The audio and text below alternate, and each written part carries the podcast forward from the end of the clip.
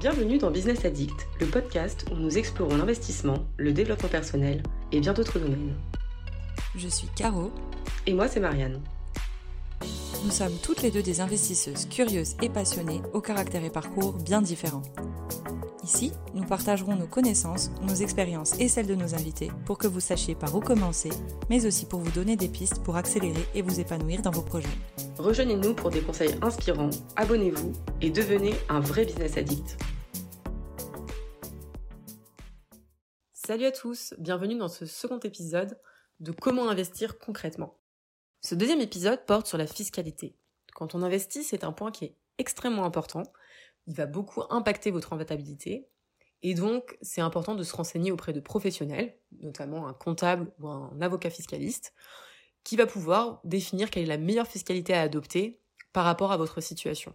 Ce qu'il est important de savoir, c'est qu'il existe différents poches d'imposition. Il y a vraiment l'imposition qui est celle de vos revenus, qui euh, va imposer vos, pensions, vos, revenus de vos salaires, tous ces revenus-là, mais également les revenus fonciers.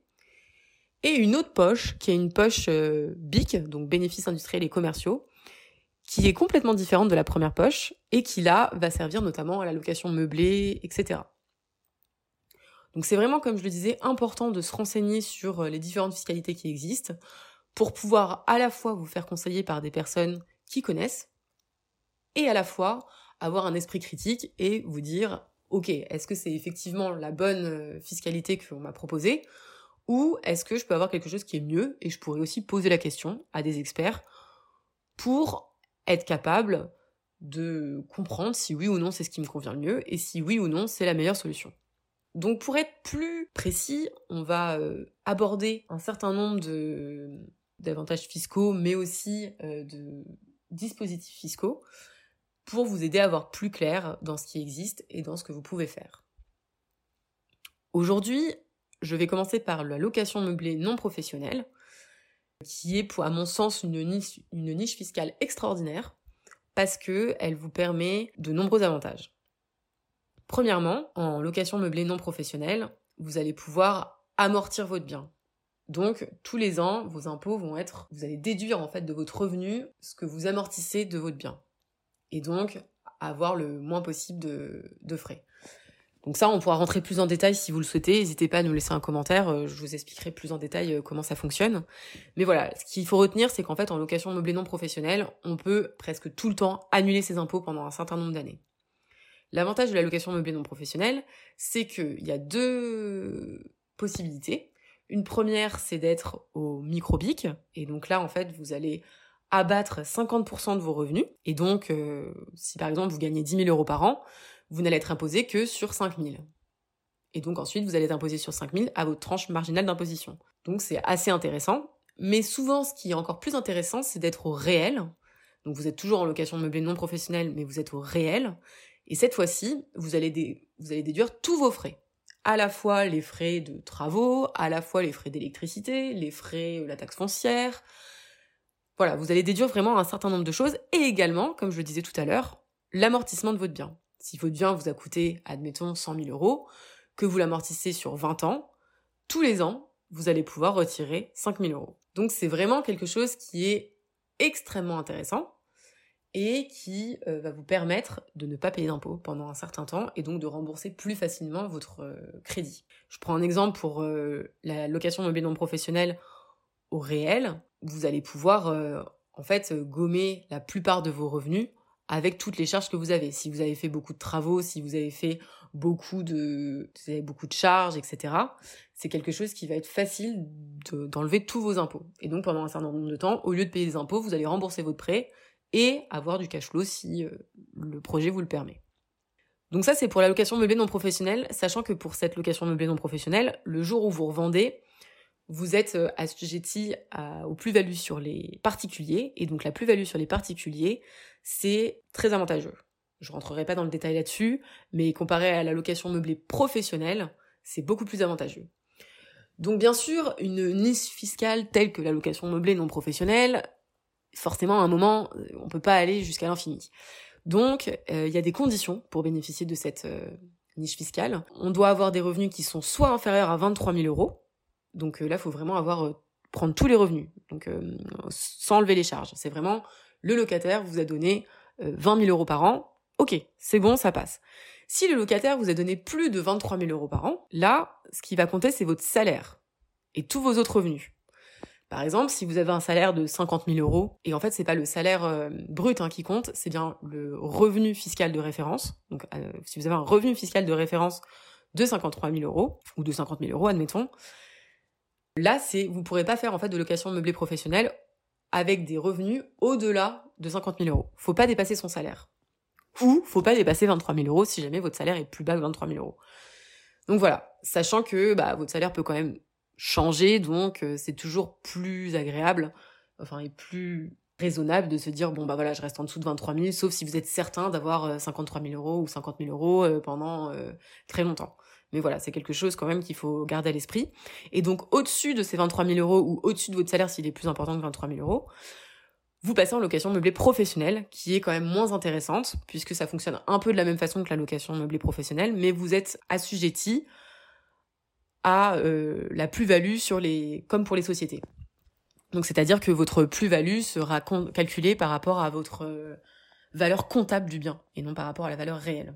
Donc en fait, euh, la valeur comptable c'est la valeur du bien moins les amortissements, les dépréciations, etc. Et donc c'est beaucoup moins intéressant parce que du coup, au lieu d'être imposé seulement en location meublée non professionnelle sur ce que vous avez fait comme plus-value entre le moment où vous avez acheté et le moment où vous avez revendu, la location meublée professionnelle, elle, va imposer entre ce que vous avez, la valeur du bien tel que vous l'avez acheté, moins les amortissements que vous avez fait. Donc si vous avez fait un achat à 100 000 euros, que vous avez amorti 80 000 euros, vous allez être imposé entre 20 000 euros, parce que du coup 100 000 moins 80 000, 20 000 euros, et le prix de revente. Donc le prix de revente, si c'est 200 000 euros, je dis une bêtise, mais admettons 120 000 euros, euh, vous allez être imposé entre 20 000 et 120 000 euros. Donc vous allez être imposé sur 100 000 euros, et donc en l'occurrence 30 000 euros à peu près. Donc euh, ça représente quand même une grosse somme. Alors si vous êtes en location meublée non professionnelle, là cette fois-ci, vous allez être imposé seulement sur 100 000, 120 000 pardon, moins 100 000, donc 20 000 euros. Et donc 30% de 20 000 euros, forcément ça fait quand même beaucoup moins. Ça fait 6 000, donc euh, c'est quand même beaucoup moins important. Donc voilà, tout ça pour vous dire que la location meublée non professionnelle, à mon sens, c'est quand même quelque chose de très intéressant. Je pense qu'il faut essayer de ne pas passer en location meublée professionnelle, qui est moins intéressante.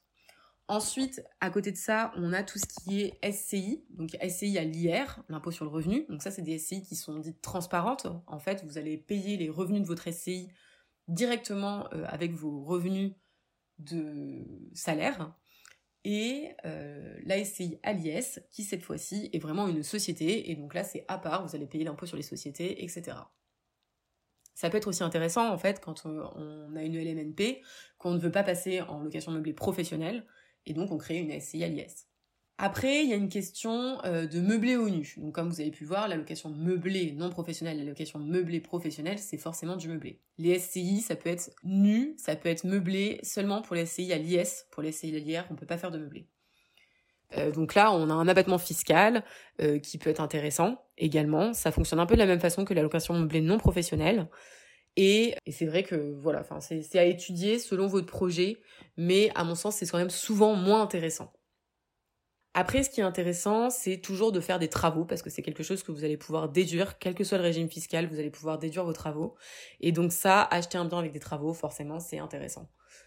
Après, à voir effectivement si les travaux sont beaucoup plus chers que le prix d'un bien neuf. Bon, euh, c'est peut-être pas très intéressant non plus. Voilà, voilà, tout est relatif. Après, il y a aussi tous les dispositifs euh, fiscaux qui, eux, visent à réduire les impôts. C'est parfois intéressant, parfois ça ne l'est pas. Euh, à mon sens, la location meublée professionnelle reste quand même un des régimes fiscaux les plus intéressants, même s'il est limité dans ce qu'on peut faire, puisque comme je vous le disais, on a un certain plafond. On peut parler du Pinel. Donc le Pinel, c'est un dispositif qui permet d'acheter du neuf ou de l'ancien d'ailleurs, mais c'est plus souvent du neuf, Aujourd'hui, on a 10,5% de réduction pour un engagement de location de 6 ans. Donc savoir qu'en fait, l'engagement de location, c'est euh, vous vous engagez à louer un, revenu, enfin un, loyer qui est plafonné. Euh, donc euh, entre nous, c'est quand même souvent pas très intéressant puisque vous payez quand même votre bien assez cher puisqu'il est neuf et le revenu du, loyer est quand même souvent plafonné assez bas. Notamment moi dans ma ville, de souvenirs, à peu près, on est à 20 euros du mètre carré en location et le Pinel est plafonné à 12. Donc euh, voilà, c'est en revenu au mètre carré en location. Donc c'est vraiment, voilà, il y a une grosse décote quand même. Faut, faut quand même le prendre en compte. Donc comme je le disais, 10,5% pour un engagement de location de 6 ans, 15% pour un engagement de location de 9 ans et 17,5% pour un engagement de location de 12 ans. Donc ça c'est en 2023, donc euh, il vous reste plus beaucoup de temps. Et en 2024, dernière année où le dispositif Pinel existe, puisqu'après ça a été, euh, ça a été euh, la loi de finances 2023 a décidé que ça finirait en décembre 2024. Et donc en 2024, les réductions d'impôts sont de 9% pour une location de 6 ans, de 12% pour une location de 9 ans et de 14% pour une location de 12 ans. Donc euh, ça devient quand même moins intéressant. Je crois qu'avant, ça allait même jusqu'à 22. Donc euh, déjà en 2023, on a baissé et en 2024, on va baisser encore davantage, ce qui va faire que ce sera encore moins intéressant. Donc voilà, le Pinel qui peut être une bonne option si jamais vous voulez acheter vraiment en neuf. Il y a également le dispositif de Normandie qui lui est plutôt pour l'ancien, enfin d'ailleurs est entièrement pour l'ancien, et qui lui aide à la rénovation. Mais attention, il y a des conditions dans la rénovation. Il faut qu'il y ait certaines euh, normes énergétiques. Il faut que le revenu des locataires soit ne dépasse pas un certain seuil et pareil que les loyers ne dépassent pas un certain seuil. Donc c'est contraignant également et c'est contraignant sur un certain nombre d'années. Donc ça, faut vraiment le prendre en compte. Il y a ensuite la loi Malraux qui, elle, est un dispositif qui concerne la rénovation de biens immobiliers anciens situés dans des zones protégées et donc, on peut avoir des réductions d'impôts qui peuvent aller jusqu'à 30% des dépenses éligibles. Donc euh, voilà, c'est pareil, c'est un peu comme la loi de Normandie, il y a quand même un certain nombre de conditions. Et euh, il y a également les dispositifs concernant les monuments historiques. Donc là, je ne m'étendrai pas là-dessus. C'est assez compliqué. Il faut faire appel à des artisans qui sont conventionnés. Donc c'est assez compliqué. C'est assez restrictif. Mais ça peut être intéressant si vous connaissez ce genre de monuments et si euh, ça vous plaît de rénover ce genre de choses. Il y a également la loi Girardin, un dispositif qui permet d'investir en Outre-mer et euh, qui finance l'immobilier là-bas. Donc ça c'est également intéressant, mais on investit euh, davantage en des petits montants là-dedans. C'est pas souvent c'est pas euh, vous achetez un bien, c'est plus euh, vous achetez vous mettez 2500 euros et bon je dis 2500 euros, enfin ça peut être 3000, ça peut être 1000 et c'est directement fait par des par des organismes qui s'occupent d'acheter etc. Enfin voilà ça ressemble plus à, à une SCPI quoi par exemple. Mais donc voilà le, les différents types de fiscalité qui existent. Donc pour résumer, il y a vraiment tout ce qui est dispositif de réduction d'impôts, donc le Pinel, le Malraux, tout ce qui est monument historique, loi Girardin, tout ça, c'est vraiment réduction d'impôts. Et ensuite, il y a vraiment deux autres types de fiscalité. La fiscalité de la location meublée non professionnelle et de la location meublée professionnelle. Et à côté de ça, tout ce qui est attrait à des sociétés, donc les SCI LIS, les SCI l'IR, que j'ai exposé tout à l'heure. Euh, il y a également euh, des choses dont je n'ai pas parlé, qui sont la fiscalité euh, en SAS, Société en Action Simplifiée, SARL, etc. Enfin voilà, il y a vraiment d'autres types de sociétés également qu'on peut qu'on peut utiliser pour ce type d'investissement. Et euh, ça fera certainement l'objet d'un autre épisode un peu plus tard. Voilà, si vous avez des questions, n'hésitez pas à nous les poser en commentaire ou nous envoyer un message euh, sur les réseaux sociaux. Euh, merci d'avoir écouté cet épisode sur la fiscalité et à bientôt pour la suite de cette série sur comment investir concrètement qui portera sur la recherche du bien. Merci à tous pour votre écoute et à bientôt. Merci d'avoir écouté notre podcast. Nous espérons que vous avez trouvé cette conversation intéressante. Si vous souhaitez en savoir plus, n'hésitez pas à consulter nos autres épisodes et à vous abonner pour ne pas manquer les prochaines émissions. Vous pouvez également nous faire vos commentaires et suggestions en commentaire. Merci encore et à bientôt